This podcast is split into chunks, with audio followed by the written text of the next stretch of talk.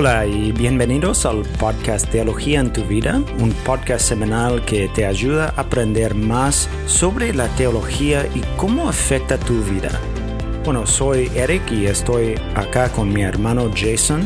Una de las cosas más asombrosas en las que podemos pensar como cristianos es la salvación que Dios nos ha dado. Por eso, esta semana vamos a comenzar una nueva serie sobre un tema que se llama el Ordo Salutis. Bueno, Jason, ¿puedes explicar qué significa el Ordo Salutis? Bueno, Eric, gracias. Y el Ordo Salutis eh, es una frase latina que significa el orden de la salvación. El Ordo Salutis fue una forma en que los reformadores principalmente describieron el proceso de la salvación. Es decir, era una forma de enumerar y describir todo lo que recibimos cuando estamos unidos a Cristo en la salvación. Ahora, quiero decir desde el principio que tal vez la palabra orden no sea la mejor. ¿Por qué? Déjame dar un ejemplo. A, mi hijo le gusta construir juegos de Lego. Bueno, digamos que tiene un coche o auto de Lego para construir. Entonces abrimos la caja y ponemos todas las piezas grandes y pequeñas sobre la mesa. ¿Ahora qué? Bueno, afortunadamente el juego de Lego viene con instrucciones y esas instrucciones nos dicen cómo construir el auto de Lego paso a paso. Y es importante, vital, necesario que, que sigas el orden de cada uno de esos pasos. ¿Por qué? Porque si no lo haces, terminarás con algo que no es un auto. Entonces las instrucciones se deben seguir paso a paso y en orden. Bueno, cuando hablamos del orden de la salvación, no estamos diciendo que los beneficios de la salvación vengan paso a paso o que puedas saber cuándo has pasado de un paso al otro. Muchos de los diferentes aspectos de la salvación se nos aplican al mismo momento. En esta conversación estamos distinguiendo los pasos del proceso, pero debemos recordar que estos pasos no están necesariamente separados en el tiempo. El orden debe ser más lógico que cronológico. Pero es valioso estudiar y comprender el orden de la salvación. Por un lado, la Biblia habla de eso. En Romanos capítulo 8, versículos 29 a 30 dice, Porque a los que de antemano conoció, también los predestinó a ser hechos conforme a la imagen de su Hijo, para que Él sea el primogénito entre muchos hermanos. A los que predestinó, a estos también llamó. A los que llamó, a esos también justificó. A los que justificó, a esos también glorificó. Entonces la Biblia en estos versículos habla de un proceso, hay una progresión. Y queremos entender este proceso porque nos ayuda a ver todos los beneficios que tenemos en la salvación y reflexionar para darle gloria a Dios por todo lo que ha hecho por nosotros en Cristo. Por ejemplo, mucha gente asume que la salvación cristiana se trata simplemente de evitar el infierno. Bueno, y ciertamente ese es un aspecto de la salvación, ¿no? Pero los beneficios de la salvación son más que eso.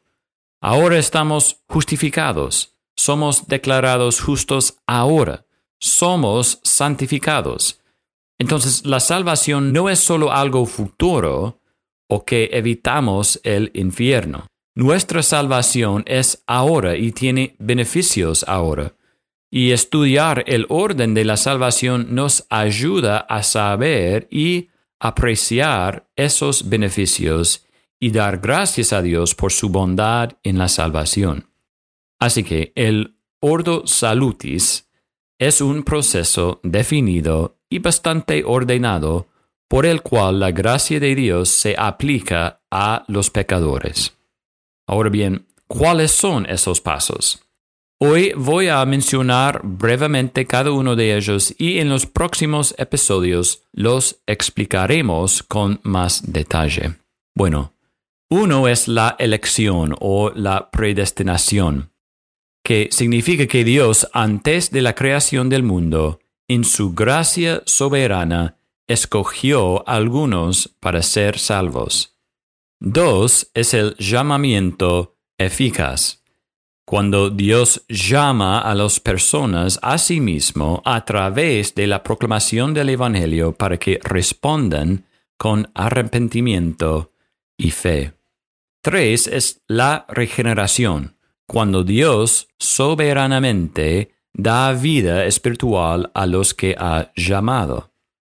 Cuatro es la conversión, y es el momento en que una persona responde voluntariamente al llamado del Evangelio a través del arrepentimiento del pecado y la fe en Cristo Jesús.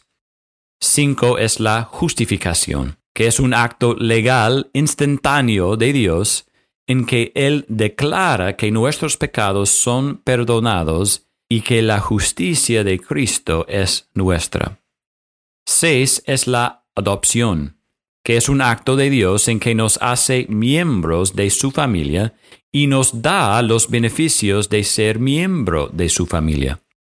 Siete es la santificación, un proceso progresivo en que Dios nos libra del pecado y nos hace más como Cristo. Ocho es la perseverancia, y es la parte de nuestra salvación que nos promete que todos los que son justificados serán guardados por el poder de Dios y perseverarán como cristianos hasta el final. Bueno, Eric, eh, finalmente, nueve es la glorificación, que es un momento en el que Dios finalmente quita todos los aspectos del pecado de nuestras vidas y nos da un cuerpo de resurrección. Y bueno, cuando los enumeramos de esta manera, nos recuerda todo lo que Dios ha hecho por nosotros en Cristo Jesús. Y bueno, cuán grande es nuestro Dios y la salvación que ha obrado para nosotros. Amén. Eh, Eric, en, próximos episodios vamos a hablar de cada uno de estos para que podamos entenderlos más. Bueno, gracias Jason. Ah, qué maravillosa es la obra de Dios en nuestras vidas, ¿sí? Ah, y, tenemos mucho que agradecer como cristianos. Espero con ansias esta serie a medida que destacamos la obra de salvación que Dios nos ha dado. Como siempre, muchas gracias a todos por escuchar este episodio y nos vemos la semana que viene.